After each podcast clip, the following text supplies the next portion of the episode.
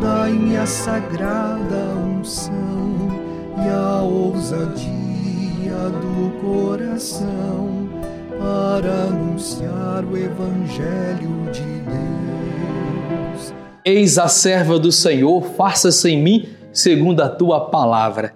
Queridos e amados irmãos, celebramos o quarto domingo do Advento.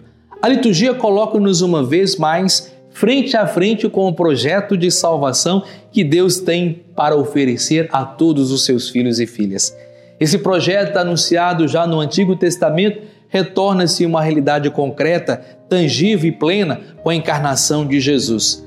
A primeira leitura do livro, segundo Samuel, apresenta a promessa de Deus a Davi Deus anuncia pela boca do profeta Natã que nunca abandonará o seu povo e nem desistirá de o conduzir pelos caminhos da história. A promessa de Deus irá concretizar-se no filho de Davi, através do qual Deus oferecerá a seu povo a estabilidade, a segurança, a paz, a abundância, a fecundidade e a felicidade sem fim.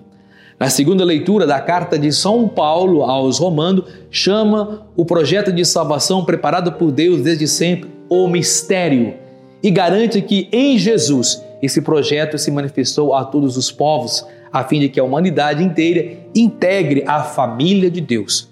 O Evangelho de Lucas refere-se ao momento em que Jesus encarna na história dos homens, a fim de lhes trazer a salvação e a vida definitiva, mostram como a concretização do projeto de Deus só é possível quando os homens e as mulheres que ele chama estão disponíveis para dizer sim, acolher Jesus e apresentá-lo ao mundo. A saudação do anjo a Maria são colocados termos e expressões com a ressonância veterotestamentária, ligados a contexto de eleição, de vocação, de missão. Assim, o termo ave, em grego, kairi, com que o anjo se dirige a Maria é mais do que uma saudação, é o eco dos anúncios de salvação à filha de Sião, uma figura fraca e delicada que personifica o povo de Israel, em cuja fraqueza se apresenta e representa essa salvação oferecida por Deus e que Israel deve testemunhar diante dos outros povos.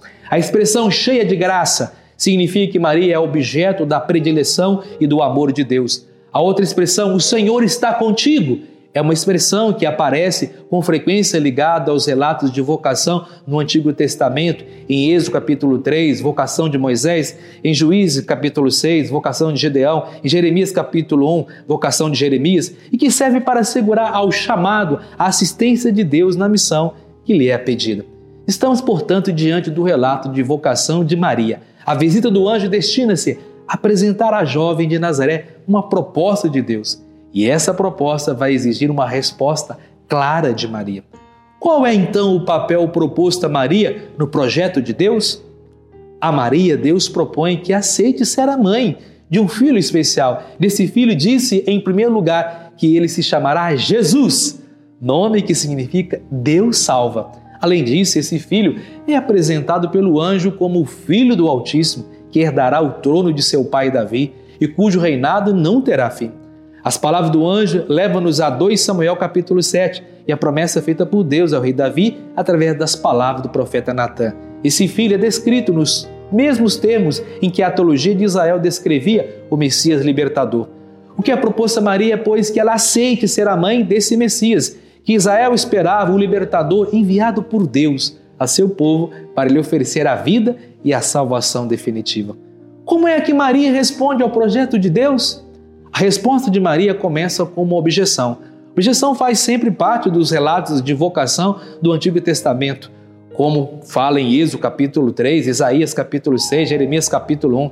É uma reação natural de um chamado, assustado com a perspectiva do compromisso com algo que ultrapassa, mas é, sobretudo, uma forma de evidenciar a grandeza e o poder de Deus, que apesar da fragilidade, das limitações dos chamados, faz deles uns instrumentos da sua salvação no meio dos homens e mulheres do mundo. Contudo, o relato termina com a resposta final de Maria: Eis a serva do Senhor, faça-se em mim segundo a tua palavra, segundo a tua vontade. Afirma como serva significa mais do que humildade.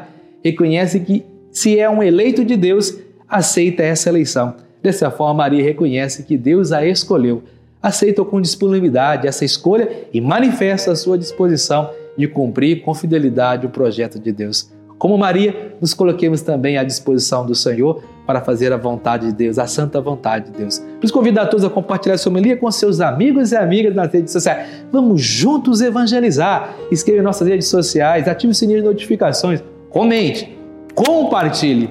Sejamos homens e mulheres do bem, comprometidos com o Evangelho de Jesus Cristo. E que Deus nos proteja, abençoe sempre. Ele que é Pai, Filho e Espírito Santo. Amém. Palavra da salvação.